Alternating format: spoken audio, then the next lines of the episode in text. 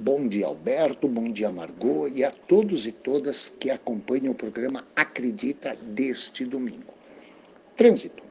Como havia comentado no programa anterior, neste domingo, através de designação da Assembleia Geral das Nações Unidas, tratamos então, neste terceiro domingo do mês de novembro, o Dia Mundial em Memória das Vítimas de Trânsito um momento de reflexão, um momento de conversações sobre ações que possam reduzir esse número absurdo de perdas de vidas em nosso trânsito. No Brasil, esta celebração não é uma comemoração, diga-se de passagem, se iniciou em 2007.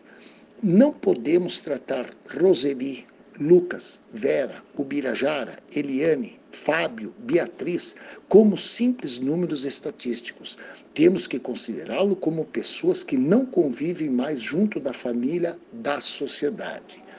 Em Caxias do Sul, extraoficialmente, desde 2007 até o dia 18 de novembro deste ano, já temos registrados 808 perdas de vidas em nosso trânsito.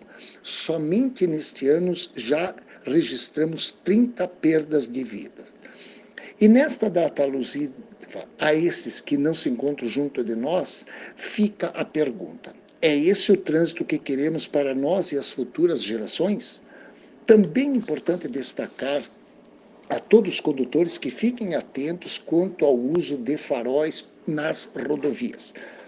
Na semana passada, verifiquei que muitos condutores estão trafegando com os mesmos apagados.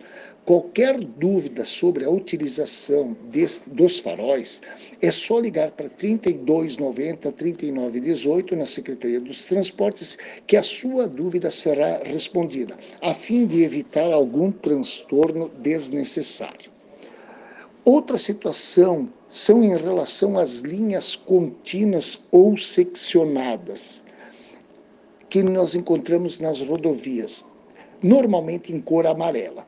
Quando estas uh, forem contínuas, as ultrapassagens são proibidas.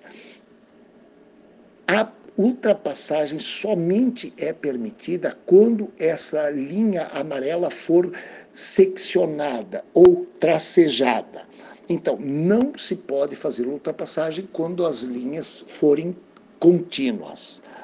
Também é importante deixar registrado aqui um alerta para muitos condutores que obedeçam às sinalizações existentes nas rodovias principalmente nos dias de chuva, muita nebulosidade. Reduzam a velocidade nesses momentos e procurem sempre obedecer à sinalização, não fazendo ultrapassagens de risco, não excedendo a velocidade, usando o cinto de segurança. Algumas da, dos alertas que a gente pode dar.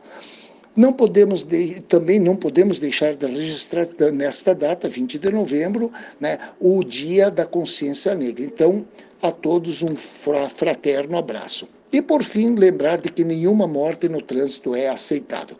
Um bom domingo a todos e todas e uma excelente semana para todos nós. Um abraço.